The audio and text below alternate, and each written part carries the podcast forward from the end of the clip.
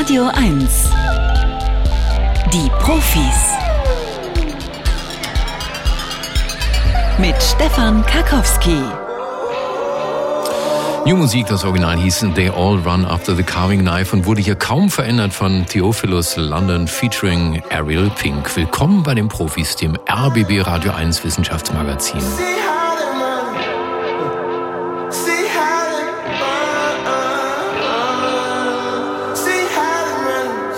Und ich kann eine fast Queen-trauerfreie Sendung versprechen, denn ich weiß nicht, geht Ihnen das auch so? Ich meine, man, man, klar, wir sind betroffen, aber irgendwann mal ist auch gut, wenn man, egal wo man Fernsehen und Radio einschaltet, dieser Tage nichts anderes mehr hört, dann freut man sich doch mal auf neue Themen und die bringen wir mit heute ähm, bei Radio 1. Zum Beispiel gleich in einer halben Stunde wird sehr spannend. Da haben wir Susanne Schröter zu Gast.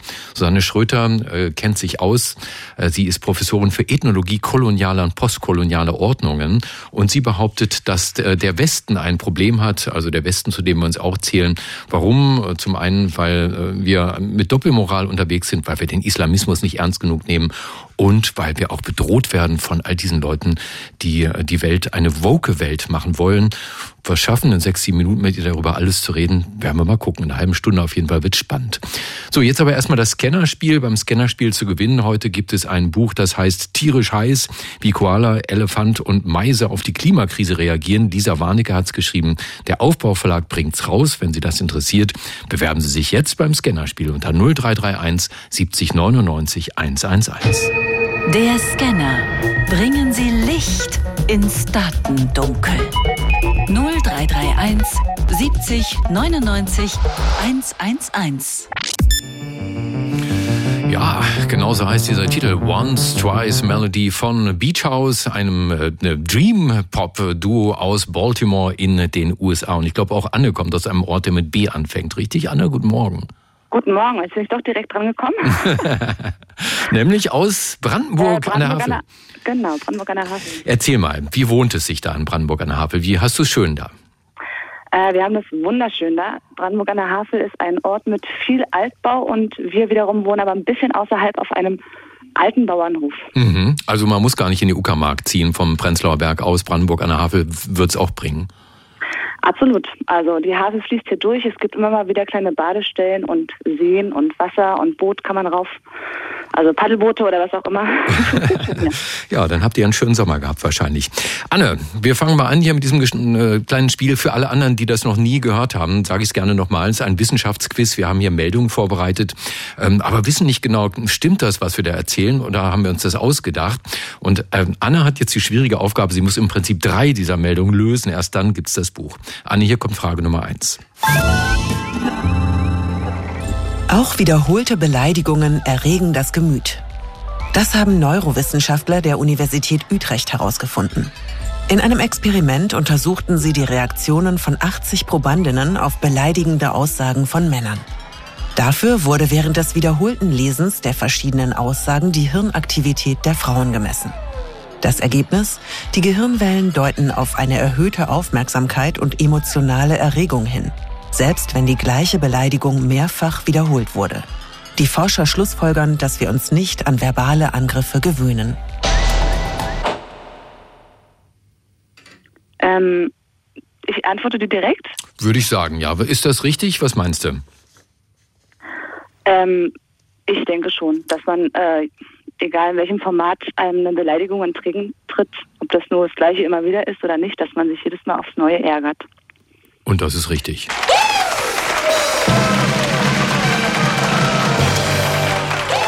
Interessantes Experiment. Ne? Also die wollten ja herausfinden, ist das tatsächlich so? Egal ob eine fremde Person oder man selbst beleidigt wird, man hört immer erstmal genauer hin. Zur Kontrolle haben sie den Testpersonen und PersonInnen äh, auch noch Komplimente und neutrale Sätze vorgespielt. Und bei diesen Sätzen war keine erhöhte Aufmerksamkeit zu messen.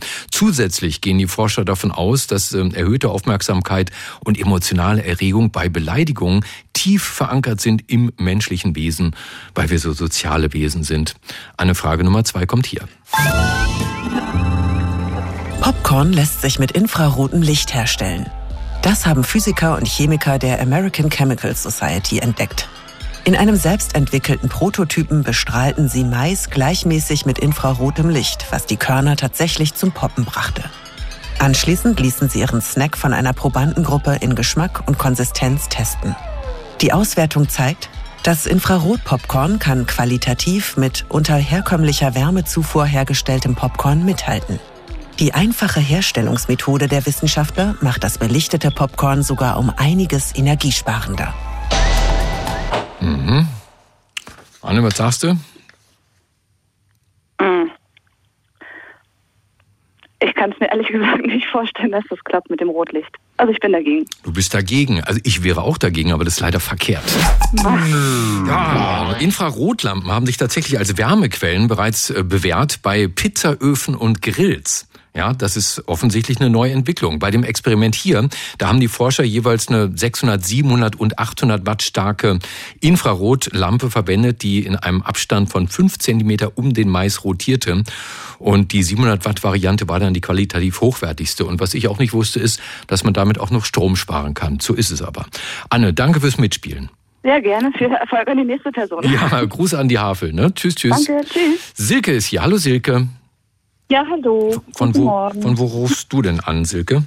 Ich rufe aus dem Prenzlauer Berg an. Aha, okay, also du bist, du, du hast so, ah, ihr, ihr habt also den Umzug aufs Land noch vor euch. Ja, nee, ja, tatsächlich, aber nicht in die Uckermark. Wir machen es äh, gleich ein bisschen weiter nach Mecklenburg-Vorpommern. na, okay, auch nicht verkehrt. Anne, du hast das große Glück, die dritte Frage, danach gibt's gleich das Buch bei einer richtigen Antwort. Hier kommt deine Aufgabe. Nicht verwandte Doppelgänger ähneln sich in der DNA. Das haben Genforscher der Universität Barcelona herausgefunden. Dafür entnahmen sie 16 Doppelgängerpaaren, die nicht miteinander verwandt waren, Speichel. Anhand der Proben wurde anschließend die Zusammensetzung ihrer DNA entschlüsselt. Das Ergebnis? Die Gene der Doppelgänger waren einander ungewöhnlich ähnlich. Ein Großteil der geteilten Genvarianten sorgte für äußerliche Übereinstimmungen. Die Forscher sehen hier wertvolle Einblicke in den Zusammenhang von Aussehen und Erbgut. Ja, bei meinem letzten Gentest ist rausgekommen, äh, Brad Pitt und ich. Äh, warum lachst du jetzt, Silke? Wir haben nicht so wahnsinnig viele Gene gemeinsam. Okay, Mhm. also ich äh, würde sagen, das stimmt nicht. Du würdest sagen, das stimmt nicht und damit liegst du verkehrt. Ja, es ist wirklich wahr. Unser Aussehen wird durch unsere Gene bestimmt. Deshalb waren auch Übereinstimmungen bei den Genen relativ erwartbar. Extrem spannend war bei diesem Experiment allerdings, dass bei den Doppelgängern Parallelen in der Lebensweise, dem Bildungsstand und anderen Gewohnheiten, wie zum Beispiel Rauchen, gefunden wurden. Ja, und dieses, Aha. dieses Phänomen zeigt sich auch bei getrennt aufgewachsenen Zwillingen. Aber ähm, ja, warum das so ist, wissen die Forscher noch nicht. Silke war trotzdem schön mit Gut. euch beiden. Ne? Ja. Fahrt, ihr, fahrt ihr heute noch raus an die Küste vielleicht? Nein, nein, nein. Ihr bleibt zu Hause. Alles klar. Danke fürs Mitspielen. Ne? Sehr gerne. Jo, tschüss, tschüss. So, dann haben wir hier Mike. Hallo Mike. Ja, hallo. Mike, kennst, Morgen. kennst du das Spiel? Weißt du, was jetzt Ja, passiert? ich habe das schon ein paar Mal gehört. du wei weißt, was jetzt passiert. Ne? Du kriegst nämlich hier das Buch. Ja, super. So ist das. Ne? Wenn bei der dritten Frage jemand nicht die richtige Antwort weiß, dann kriegt einfach der Nächste in der Leitung kriegt das Buch. Und das ist ein ganz tolles Buch heute, Mike. Äh, Tierisch heiß, wie Koala, Elefant und Meise auf die Klimakrise reagieren von Lisa Warnecke, erschienen im, im tollen Aufbauverlag. Ja, hier Ja, in, in, in Berlin. Äh, und das ist genau das, wo- worum es geht. Also was machen die äh, Tiere, wenn es da, wo sie es eigentlich nicht gewohnt sind, zu heiß wird. Das gehört jetzt dir. Aber ich mache dir jetzt dieses Angebot. Der letzte Scan. Echte Profis gewinnen ein Jahresabo von Zeit, Wissen oder verlieren alles. Ne, du weißt, du kannst jetzt aufhören, dann ist das Buch auf sicher deins. Du kannst es aufs Spiel setzen. Dann mit einer vierten Frage, dann kriegst du entweder bei richtig hinterher Abo und Buch oder beides ist weg. Nee, ich glaube, dann nehme ich doch lieber das Buch. Okay. Ja, Das- danke schön. Ja, dafür nicht, ne, Mike? Dann würde ich mal sagen, das war ziemlich einfach äh, erreicht hier. Hast du noch was Schönes vor heute am Wochenende? Äh, ja, ich werde nachher mit meiner Frau noch einen Spaziergang machen. Ja. Bei uns in Wedding. Das ist doch schön. Mike, dann äh, danke fürs Mitspielen und äh, wir hören uns wahrscheinlich spätestens nächsten Samstag wieder, ne? Ja, prima, danke. Alles klar. Und Bis jetzt nicht, nicht auflegen. Tschüss, tschüss. Wissen Sie eigentlich, was gemeint ist, wenn in den Medien die Rede ist von der Westen? Der Westen, ja, das ist einer dieser schillernden Begriffe, unter denen ich glaube, meist verstanden wird eine demokratische Wertegemeinschaft, die sich zu Menschenrechten, Freiheit und Diplomatie bekennt, die Minderheiten genauso schützt wie das Klima und die Biodiversität. Wir, der Westen, wir sind die Guten, ja? Die anderen sind undemokratisch, autokratisch, Diktatoren, imperialistisch oder einfach nur rückständig. Warum gelingt es dem Westen nicht die ganze Welt zu überzeugen von seinen großartigen Werten? Diese Frage beantwortet Susanne Schröter in ihrem neuen Buch Global gescheitert, der Westen zwischen Anmaßung und Selbsthass. Sie ist Professorin für Ethnologie kolonialer und postkolonialer Ordnungen an der Goethe-Uni in Frankfurt am Main und Direktorin des dortigen Forschungszentrums Globaler Islam. Frau Schröter, guten Morgen. Guten Morgen. Was glauben Sie denn, warum ist die dunkle Seite der Macht für Länder wie Russland, Afghanistan oder den Iran offenbar anziehender als die leuchtende Demokratie, die ihr der Westen vorlebt? Ja, das ist eine gute Frage. Äh, also zunächst mal zum Befund. In der Tat ist es so, dass äh, sowohl in äh, in Russland, aber auch in China und in großen Teilen des globalen Südens die Demokratie gar nicht so viel Anziehungskraft besitzt, wie wir das gerne hätten. Also ähm, Demokratie ist nicht der Exportschlager, den wir uns äh, so gerne ähm, vorstellen würden, ähm, sondern wir sind eigentlich in einer Welt, in der die Anzahl der echten Demokratien immer weiter abnimmt und der antidemokratische Strömungen selbst in westlichen Ländern zunehmen. Also das ist zunächst mal der Befund. Und ich habe mich dann äh, auseinandergesetzt damit, ah, woran äh, sieht man das und welche Entwicklungen gab es und was äh, hat der Westen letztendlich dazu beigetragen. Und da muss ich sagen, eine der großen Krankheiten des Westens, die immer wieder dazu führen, dass äh, die, ja, dass die Rede von, von den demokratischen Werten nicht ernst genommen werden, äh, die große Krankheit ist die Doppelmoral. Ja, nehmen wir beispielsweise die äh, Souveränität von unabhängigen Staaten. Wir ähm, verurteilen Putin, weil er die Ukraine angegriffen hat. Mit Recht, weil die Ukraine ein souveräner Staat ist.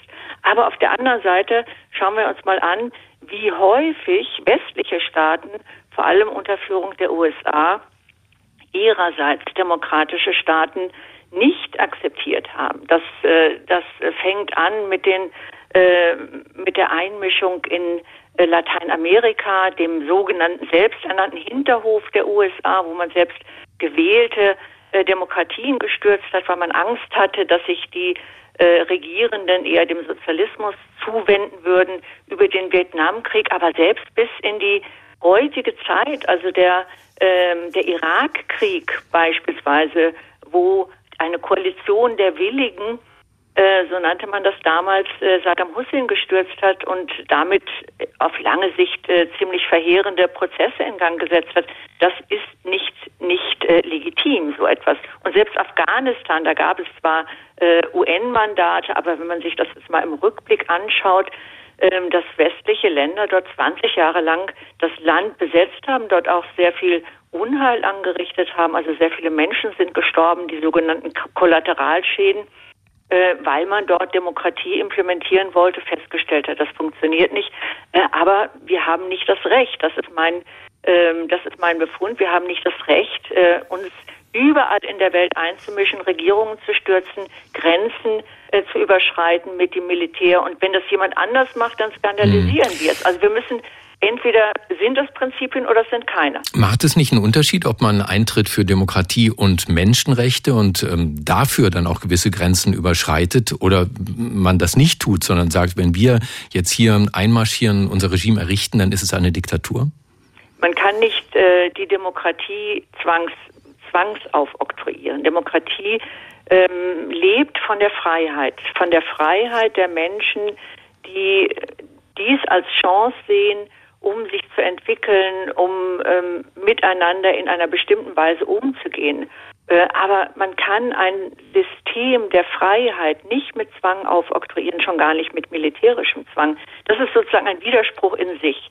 Und wenn wir uns mal anschauen, wo das überall probiert wurde, dann, dann müssen wir sagen, dass das ist doch letztendlich äh, weitgehend gescheitert. Also mhm. dass äh, ja man man kann eben nicht die Demokratie und die und die Selbstverantwortung der Bürger überall implementieren und glauben dann auch noch, äh, dass die Leute das nach einer Zeit annehmen. Für Demokratie muss man anders werben. Man muss dadurch werben, äh, dass man diese Prinzipien ernst nimmt, dass man aufrichtig ist, auch ein bisschen demütiger äh, in der Außenpolitik und in der Innenpolitik, muss ich sagen, ähm, sollten wir darauf achten, dass, dass wir hier die äh, Demokratie nicht verspielen. Und äh, da sehe ich eben zwei Seiten. Auf der einen Seite doch eine gewisse Hybris, eine Anmaßung in der Außenpolitik, die uns immer wieder unglaublich viele Sympathien kostet.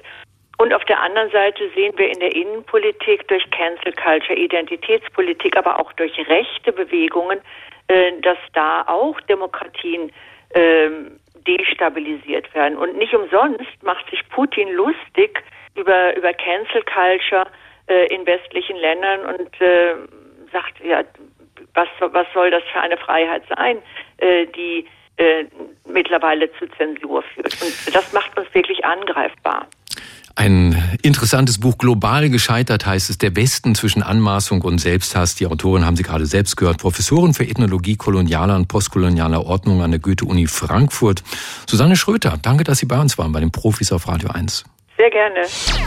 Und es soll ja immer noch Menschen geben, ja, die glauben, dass die Extremwetterlagen der letzten Jahre gar nichts zu tun haben mit der menschgemachten Klimakrise.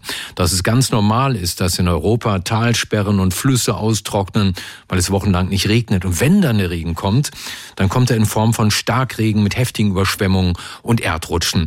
Ich frage lieber einen, der sich damit auskennt und uns ein Phänomen erklären soll heute Morgen, das die Meteorologen eine Blockierung nennen. Dr. Henning Rust ist Professor für statistische Meteorologie an der FU Berlin. Herr Rust, guten Morgen. Guten Morgen. Statistische Meteorologie äh, heißt, Sie beschäftigen sich überwiegend mit der Datenanalyse, also wie wahrscheinlich und wie häufig bestimmte Phänomene sind?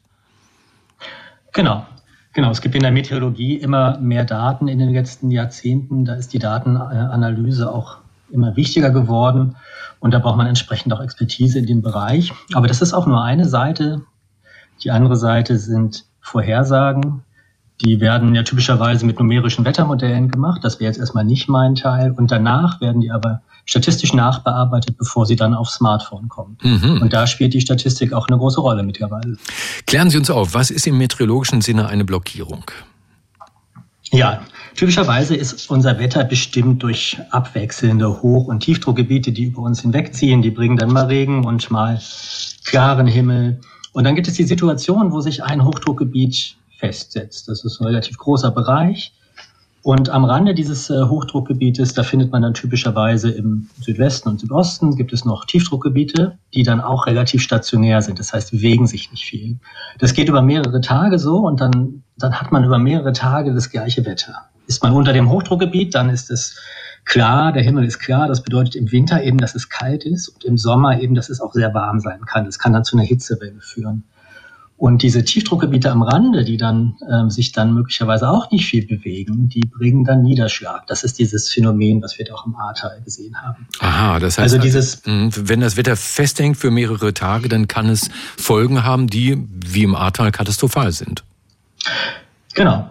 Und die Frage, mit der wir uns beschäftigt haben, war, verändert sich jetzt die Auftrittshäufigkeit von diesen Blockierungen oder bleiben die vielleicht länger, ja, haben die ihre Eigenschaften verändert im Rahmen des Klimawandels. Und das ist tatsächlich nicht ganz leicht zu entdecken gewesen in historischen Daten. Typischerweise macht man solche Analysen auch mit, mit Klimamodellen und in diesen Modellen sind die halt nicht so gut drin. Ja, deswegen haben wir uns zusammengetan mit der Arbeitsgruppe äh, Theoretische Meteorologie. Die hatten so ein ganz spannendes Konzept, wie man automatisch diese Blockierung entdecken kann in historischen Daten. Und ähm, dann haben wir mit statistischen Modellen da gearbeitet und gesehen, dass man tatsächlich entdecken kann, dass es äh, ganz schwache Signale gibt, aber ähm, die konnten wir herauskitzeln mit unseren statistischen Methoden. Und ähm, wir konnten zeigen, dass sich diese Blockierung vom November, Dezember hin eher in den Frühjahr verschieben. Das war ein Resultat. Und im Sommer konnten wir sehen, dass sich eine besonders stabile Art der Blockierung, das sind die Omega-Blockierungen, dass sich die jetzt vermehrt bilden. Und das konnten wir deswegen auch ganz gut rauskriegen, weil wir unsere Analyse ähm, individuell für verschiedene Monate oder für verschiedene Saisons gemacht hat. Wenn man das ganze Jahr hinweg guckt, dann sieht man eigentlich praktisch keine Änderung. Also, also dieser Trick des Aufteilens äh, in die Saison, das hat hier geholfen. Mhm. Und können Sie mit diesen Daten auch nachweisen, dass äh, eine stärkere Häufigkeit dieser Blockierung eine Folge des menschgemachten Klimawandels ist? Ja, zunächst mal haben wir in unseren Daten nur gezeigt, dass das auftritt, ja, dass die, ähm, dass man ein signifikantes Signal zeigen kann, dass sich die Situation verändert.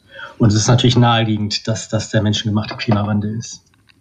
Weiß man denn überhaupt schon, warum es zu solchen Blockierungen kommt und wie die genau entstehen? Das ist tatsächlich ein bisschen schwierig. Es ist auch schwierig in den Wettermodellen den Beginn und das Ende dieser Blockierung vorherzusagen. Also da ist echt noch ähm, tatsächlich Forschungsbedarf. Ähm, was man aber weiß, ist, dass das zusammenhängt mit dem Jetstream. Das ist so ein Starkwindband, was in mehreren Kilometern Höhe über uns hinweg meandert. Und das schwächt sich ein bisschen ab im Rahmen des Klimawandels und die Art der Meanderung, also diese, dieses Wellenmuster verändert sich und da ist die Idee, dass das zusammenhängt mit vermehrt auftretenden Blockierungen. Also wenn der Jetstream eines Tages äh, anhalten würde, Gott bewahre, dass er das nicht tut, dann hätten wir nur noch Blockierungen. Ja, dann hätten wir, glaube ich, ein ganz anderes Wettersystem, ja. Okay. Dann sage ich herzlichen Dank an dieser Stelle an Henning Rust, Professor für statistische Meteorologie an der FU Berlin, der uns das Wetterphänomen einer Blockierung erklärt hat. Herr Rust, danke Ihnen und ein sonniges Wochenende wünsche ich. Sehr gerne, gleichfalls. Danke, tschüss. Unsere schöne Oder, ja, ist ein gefährlicher Fluss geworden. Angeln Sie nicht, fassen Sie keine toten Fische an, baden Sie nicht in der Oder und in benachbarten Gewässern. Das war der offizielle Text der amtlichen Katastrophenschutzmeldung Schon wieder Anfang dieser Woche gruselig. Noch ist nicht klar, ob das Gift in der Oder auch Auswirkungen haben wird auf die Biodiversität in der gesamten Flussaue. Die Aue, altmodisches Wort, Aue, das ist das Flachland an der Seite von Flüssen, das regelmäßig überflutet wird. Wie groß die Bedeutung intakter Flussauen ist für die Wasserqualität eines Flusses, das hat Dr. Markus Venor untersucht. Er ist Gewässerökologe am Leibniz-Institut für Gewässerökologie und Binnenfischerei am schönen Berliner Müggelsee. Herr Venor, guten Morgen. Ja, schönen guten Morgen. Was genau wollten Sie daraus finden? Ja, wir haben uns in einem EU-Projekt mit Ökosystemleistungen von Auen in der Donau befasst und unsere Aufgabe war es jetzt hier insbesondere zu gucken, wie viel Nitrat, also Nährstoffe werden in den Auen zurückgehalten und welchen Anteil hat das an den Einträgen, die in die Gewässer kommen und auch an den Frachten, die nachher in das Schwarze Meer gehen. Stickstoff, Nitrate, meist ist das vermutlich Dünger aus der Landwirtschaft, das belastet die Wasserqualität von Flüssen. Aber mal ehrlich, Herr Benor, wie misst man das denn? Welchen Filtereffekt Flussauen haben können auf diesen Prozess? Messen lässt sich das nur sehr schwer und wenn dann auch nur lokal. Und äh, unsere Studie hat ja jetzt erstmalig versucht, wirklich auf Flusssystemsebene, also praktisch äh, donauübergreifend, die Retention zu erfassen. Und das geht dann nicht mehr messtechnisch, sondern mit Modellen. Zunächst haben wir modelliert, wie viele Einträge über die verschiedenen Eintragspfade reinkommen. Landwirtschaft haben Sie erwähnt, die trägt 44 Prozent bei, urban 30 Prozent.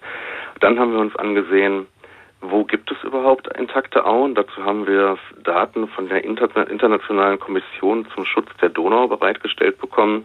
Und dann haben wir uns angesehen, indem wir die Pegel ausgewertet haben, wie häufig bestimmte Pegelstände, Wasserstände erreicht werden, wie häufig die Auen überflutet werden und wie lang die Überflutungsdauer ist. Und dann haben wir ein weiteres Modell verwendet, das unter Berücksichtigung vom Kohlenstoffgehalt im Boden, der Temperatur, aber auch zum Beispiel Schluffanteil, ähm, wie viel Retention in diesen Auen dann tatsächlich stattfindet. Warum an der Donau?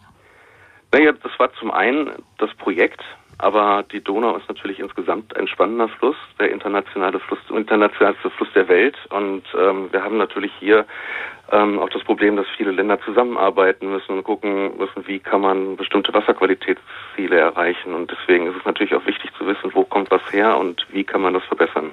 Dass natürliche Flussauen besser sind als in Kanäle gezwängte, begradigte Flüsse, das wissen Naturschützer schon länger. Konnten Sie denn nun herausfinden, wie groß der positive Effekt ist von Flussauen auf die Wasserqualität? Ja, also man muss dabei bedenken, dass die Flussauen ja inzwischen nur noch ein winziger Teil der Einflussgebietsfläche sind. Also wir haben in der Donau knapp 8000 Quadratkilometer aktive Aue. Davon konnten wir knapp 4000 Quadratkilometer äh, mit ähm, untersuchen.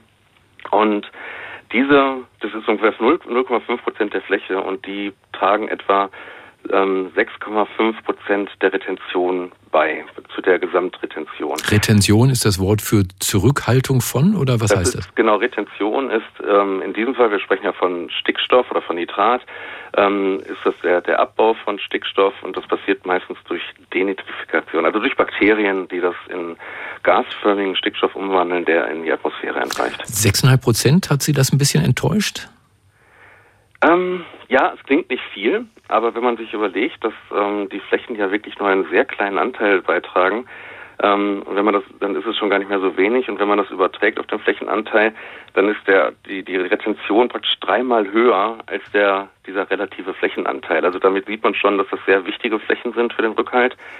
Und das Problem ist halt auch nicht nur in der Donau, aber auch in anderen Flüssen, dass es großen Handlungsbedarf gibt, äh, die Nährstoffe zu reduzieren. Und äh, man muss halt tatsächlich äh, an allen Schrauben drehen und schauen, was man machen kann, um dieses Ziel zu erreichen. Und wenn man dieses Ziel nicht erreicht, sieht man, welche Auswirkungen das haben kann. Bei uns in der Oder zum Beispiel. Äh, wie ist denn da eigentlich der Zustand der Auen? Gibt es die noch mehrheitlich oder sind echte Auenlandschaften im Odergebiet eher selten? Leider ist es in der Oder auch so, dass ähm, 70 bis 80 Prozent der natürlichen Auen, also der, der urehemaligen Auen verloren gegangen sind. Meistens durch Dammbau, durch Flussbegradigung, ähm, Hochwasserschutzmaßnahmen. Ähm, es gibt einige gut intakte, gut funktionierende Auen im unteren Odertal. Ähm, aber wie gesagt, das sind eben auch nicht die vollständigen dort damals existierenden Auen, sondern nur Bruchteile, aber immerhin da gibt es welche. Wird man daran was ändern können? Das äh, große Stichwort Renaturierung steht ja bei Flussauen immer auf dem Programm, um möglicherweise künftige Giftszenarien in der Oder vermeiden oder zumindest vermindern zu können. Ähm, man kann das ändern. Das, das Problem ist, es braucht ja Platz und dieser Platz ist besonders gerne durch, durch Städte äh, eben auch belegt. 50 Prozent der Bevölkerung leben näher als 600 Meter vom Gewässer. Ähm, deswegen haben wir hier einen großen Nutzungskonflikt und das, das bedeutet, dass viele ehemaligen Auen gar nicht renaturiert werden können. Aber natürlich kann man Flächen ausweisen und da kann man dann eben auch was machen, dass man halt äh, die Ufer wieder ähm, also die Uferbefestigung entfernt und dann auch den Anschluss äh, der Auen an das Gewässer wieder hinkriegt. Und Hochwasser aber auch wieder wahrscheinlicher werden lässt. Naja, eigentlich eher dämpft. Aha. Weil wenn das Hochwasser kommt, dann entweicht es ja in die Aue und mhm. bleibt nicht im Fluss äh, kanalisiert. Und dadurch werden dann eben auch Abflussspitzen ähm, gesenkt. Und wichtig ist an der Stelle natürlich auch, weil die, die Auen gerne auch landwirtschaftlich genutzt werden, dass die Wasseraufnahmekapazität der Böden wieder erhöht wird. Also das, das muss dann einhergehen und das sind äh, auch Schritte, die Zeit brauchen. Die Bedeutung intakter Flussauen für die Wasserqualität von Flüssen untersucht von Dr. Markus Venor, Gewässerökologe am Leibniz-Institut für Gewässerökologie und Binnenfischerei am Mögelsee bei uns in Berlin. Herr Venor, danke, dass Sie bei uns waren bei den Profis auf Radio 1. Ich bedanke mich. Schönes Wochenende. Es gibt in Leipzig gerade eine große Tagung, eine große Feier, die 200-Jahr-Feier einer Gesellschaft, von der ich ehrlich gesagt noch nie was gehört habe, nämlich der Gesellschaft Deutscher Naturforscher und Ärzte. Ich habe mich da ein bisschen schlau gemacht, 1822 gegründet in Leipzig von einem Mediziner, Naturphilosophen, Naturforscher Lorenz Oken, der eigentlich Oken Fuß hielt und äh, keinen Spott ertragen mehr wollte über diesen Namen Oken Fuß, sich dann nur noch Oken genannt hat. Aber was ist das für eine geheime Gesellschaft? Gott sei Dank haben wir jemanden gefunden, einen Forscher, einen Wissenschaftler, der dort selbst Mitglied ist und auch zu Gast. Er ist Mitglied des Komitees des IG Nobelpreises für kuriose wissenschaftliche Forschungen, Vorsitzender der Deutschen Dracula-Gesellschaft und der bekannteste Kriminalbiologe der Welt. Dr. Marc Benecke, live auf Radio 1, die Profis. Ja, einen lehrreichen guten Morgen wünsche ich dir, lieber Marc. Ja, vielen Dank. Einen historischen guten Morgen zurück, äh, lieber Stefan. In der, in der Reihe der großen Forscher, die du da genannt hast, war nicht nur Lorenz Oken, sondern auch andere Mitglieder, die die Gesellschaft geprägt haben, wie Alexander von Humboldt, äh, Humboldt Albert Einstein und Christiane Nüsslein-Vollert, eine der ganz, ganz wenigen deutschen Nobelpreisträgerinnen. Ja, du, also es ist ja heiliges Pflaster. Ne? Du, du stehst quasi auf den Schultern von Giganten in der Gesellschaft deutscher Naturforscher und Ärzte. Ich habe gelesen, es ist die älteste und größte interdisziplinäre Wissenschaftsvereinigung in Deutschland. Wie wird denn da die der 200-Jahrestag der Gründung begangen. Was, was kann man dort erleben, Marc? Also es werden sehr, sehr viele Vorträge gehalten von lauter Leuten, wirklich, die alle im, im Nobelpreisniveau spielen. Deswegen stehe ich da nicht auf den Schultern von denen, sondern eher irgendwo daneben, ganz weit daneben, als Staubkorn im Schrank oder sowas liege ich da. Aber ähm, es sind auch sehr viele junge Leute da. Das ist die Besonderheit. Seit ähm, ungefähr fünf Jahren werden sehr viele Schüler und Schülerinnen eingeladen. Und neben mir steht auch eine junge YouTuberin, die Kieze, die einen eigenen Kanal zum Beispiel aus dem Aquazoo äh, in Düsseldorf hat. Und die können wir ja mal fragen, was sie als spannendsten Vortrag bisher erlebt hat. Ich frage sie mal gerade, was, was fandest du bisher besonders gut? Hallo, also ich fand äh, besonders gut einen der ersten Vorträge über die Arktis-Expedition, das fand ich sehr gut. Und gestern den Nobelvortrag über schwarze Löcher. Ja, den hat ein Nobelpreisträger gehalten, mit dem wir dann auch direkt Selfies gemacht haben. Und ähm, gerade eben hat zum Beispiel eine Kollegin darüber gesprochen, die in den USA arbeitet und sonst auch in ähm, Hamburg an der Uni manchmal ist, wie man äh, tatsächlich Filme machen kann von den Molekülen bei der Arbeit vom Fotosystem 1 und vom Fotosystem 2, die die Elektronen für uns einfangen und dann hinterher das Wasser spalten, sodass das CO2 aus der Luft geholt wird. Und das ist eigentlich das Abenteuerlichste. Alle Kollegen und Kolleginnen hier halten Vorträge, die, die fassen, da ist steckt so viel Wissen drin, wie alles, was ich jemals in meinem Leben gelernt habe. Also so muss man sich das ungefähr vorstellen. Und ähm, zwischendurch gab es auch noch Vorträge von einem Kollegen, der zum Beispiel mit Kameras Wildtiere in tropischen Regenwäldern fotografiert hat. Also sowas sehr, sehr Praktisches gibt's auch. Aber das Atemberaubendste ist wirklich die Kollegen, die ähm, Atome hin und her schieben. Also vorhin hat gerade ein Kollege, der Kollege Wiesendanger, hatte einfach erzählt, wie sie allen Ernstes ähm, zwei Atomlagen, dicke Schichten irgendwo erzeugen und dann die Atome einfach hin und her schieben. Und äh, aus Spaß hat er einfach auch mal die Buchstaben seiner Uni einfach mit verschobenen Atomen dargestellt und fotografiert. Also so muss man sich das hier vorstellen. Es ist absolut, ähm, absolut atemberaubend. Bist du denn äh, diesmal nur zu Gast da, lieber Marc, oder äh, wird man dich auch auf die Bühne bitten oder hat es vielleicht sogar, damit du auch einen Vortrag hältst? Ja, also es gibt zwar einen Medienpreis und ich äh, habe auch mal durchsickern lassen, dass irgendwann in 20 Jahren unser schöner Podcast, den wir beide machen hier, du und ich, äh, darf da endlich mal auch einen Preis bekommen sollte. Ja, Aber in der Zwischenzeit äh, sind wir, glaube ich, in Regionen hier, halten wir uns auf, wo wirklich nur ähm, die, die, ich meine das jetzt nicht lustig oder, mhm. oder in irgendeiner Form satirisch, also wo wirklich nur die Schlausten und Größten äh, hier herumgeistern. Und ähm, deswegen äh, ist, glaube ich, ein Vortrag über Insekten auf Leichen oder Sperma und Blutspuren wahrscheinlich hier äh, nicht so ähm, äh, dabei. Allerdings muss ich sagen, ich habe schon versucht, mich anzubiedern, zumindest bei den jungen Leuten und wollte auch was Wundersames präsentieren und habe eine Kiste mit Wunderbällen gekauft. Da kann man so dran lecken und entstehen immer neue Farben und habe die gestern schon verteilt. Mal sehen, ob mich das beliebter macht und wenn die nächste Generation dann selbst im Präsidium sitzt, vielleicht kriege ich dann dafür den Preis, dass ich allen als creepy Opa hier Wunderbälle verteilt habe auf der Tagung. Ich habe noch ein kleines Gedicht zum Abschluss, lieber Marc, extra für dich geschrieben gerade. Pass auf, es geht so. Bescheidenheit ist eine Zier und besonders gut steht sie dir.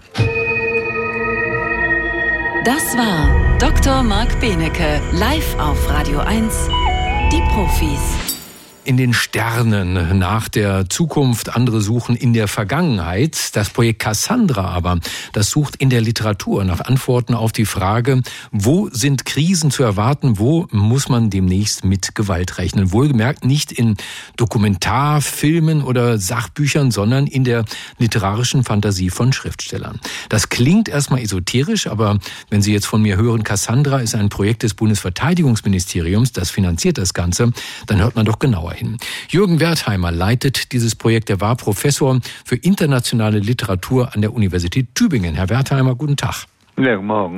Was für eine These steckt dahinter? Warum sollte Literatur in der Lage sein, Kriege vorhersehen zu können? Na, warum nicht? Also Literatur ist die DNA unserer kulturellen Erfahrung, wenn ich es mal so sagen darf. Sie ist beinhaltet geschichtliche Erfahrungen, emotionale, individuelle. Sie erzählt unendlich viele Geschichten über den Menschen und die konkrete Wirklichkeit. Deshalb ist sie sozusagen ein Speicher, ein großer, leider noch nicht hinreichend gewürdigter Speicher von Erf menschlicher Erfahrung. Und warum finanziert dieses Projekt das Bundesverteidigungsministerium? Welche Verteidigungsministerin konnten Sie davon überzeugen? Oh Gott, es, liegt jetzt Jahre zurück. Wir haben an, in unserer Naivität einfach Briefe an alle möglichen Ministerinnen und Minister geschrieben, äh, darunter auch äh, Außenministerium, da, da, kam gar nichts zurück. Und vom Verteidigungsministerium kam eine äh, positive Reaktion äh, einer politischen Abteilung dort und wir haben dann einen Kontakt hergestellt, der mich auch überrascht hat in seiner Tragfähigkeit und Solidität. Mhm. Äh, die NATO interessiert sich mittlerweile auch für uns. Ich bin nicht unbedingt jetzt als Kriegskind geboren, aber es ist kurios, dass genau das Militär sich für unser Vorhaben interessiert. Erklären Sie mir das Projekt. Wenn wir alle ganz aufmerksam, sagen wir mal, die jüngste Literatur der Ukraine und Russlands verfolgt hätten in den letzten was ist das, zwei Jahren? Nein, nein, das muss nicht, das äh, können wir schon weiter ausgreifen. Wir können meinetwegen bis Pushkin zurückgehen, äh, wenn er sagt, alle äh, slawischen Ströme fließen ins russische Meer, dann ist das ja auch eine gewaltige Aussage über die Grundvorstellungen, die man hat. Und ich darf gleich einen äh, Irrtum korrigieren, wir machen keine Prognosen wie äh, ein delphisches Orakel. Wir sind eher wie Geologen tätig, die gefährdete Zonen eruieren, beobachten und im Bedarfsfall warnen. Ein, keine Erdbebenwarte der Welt wird Ihnen sagen, am 13. um 12 Uhr ist es Erdbeben, aber wir können sagen, es sind Strukturen vorhanden, die eine Gefährdungslage wahrscheinlicher machen. Und dann kann man Vorbereitungen treffen. Und so ähnlich ist es natürlich auch mit den äh, Gebieten des Öst Eastern Fringe, auf denen jetzt alle Aufmerksamkeit äh, gerichtet ist. Äh, wenn Sie sich nochmal Bücher von vor zehn Jahren anschauen, von Sherry Shadan oder Andruchovic oder Alexejewitsch, Sie werden überall eine brisante, ich würde mal sagen, toxische Intimität der Beziehungen zwischen Russland und Ukraine feststellen, die, die, die Westeuropa in der Art nicht auf dem Schirm hat. Wenn sie sie auf dem Schirm gehabt hätte, hätte sie diese acht Jahre genutzt zu intensivsten Verhandlungen und hätte vielleicht eine Situation schaffen können, ähm, die den Westen nicht in diese prekäre Situation gebracht hätte. Ähm, ich kann das nicht beweisen, leider. Beweisen kann ich nur, dass wir drei Monate vor dem letzten Bergkarabach-Krieg aufgrund einiger bemerkenswerter literarischer Bewegungen äh, gewarnt haben. Wir konnten das nicht verhindern, dass er stattfindet. Er wurde ein bisschen eingedämmt, das darf ich vielleicht sagen. Ähm, wie ich überhaupt nie beweisen werden, werde können, dass ein Krieg, beweisen Sie mal, ein Krieg ist verhindert worden. Das ist ja lächerlich. Würden Sie denn, Aber man kann alles, man kann Vorsorge treffen. Würden Sie denn so weit gehen zu sagen, dass die Literaturwissenschaft mehr weiß über solche möglichen Konflikte als die Politikwissenschaft oder ist das nur eine Ergänzung? Ja, äh, ich sehe, äh, ich sehe, sehe verschiedene Faktoren betroffen. Natürlich die Politwissenschaften, äh, die meinetwegen sogar die Psychologie, die Ethnologie, die Wissenschaften in, die Geisteswissenschaften insgesamt. Aber ich spreche gar nicht zu sehr von den Wissenschaften, denn die sind weitgehend äh, absorbiert in ihrem eigenen äh, Theoriesud und achten, äh, betrachten es als unfein, sich in die Wirklichkeit einzumischen. Das tun wir nicht. Wir versuchen sozusagen den Schritt ins operative Geschäft, was eine sehr schwierige Aufgabe ist. Denn wir können Warnungen äh, der, aus der Literatur ableiten, anhand verschiedener Kriterien, die wir entwickelt haben, einer Emotion Map, die wir aufbauen. Wir können also äh, Beobachtungen registrieren und sehen, wann eine Ampel von grün auf gelb und von gelb auf rot springt. Aber was dann mit den Informationen geschieht bei den politischen Entscheidungsträgern, das ist natürlich außerhalb unserer Macht. Also wir tun unser Mögliches, möglichst intensiv einzuwirken aber es ist das Dilemma aller Berater, dass sie gehört werden können oder nicht gehört werden äh, können. Schon Cassandra, deshalb der Name, hat diese bittere Erfahrung machen müssen.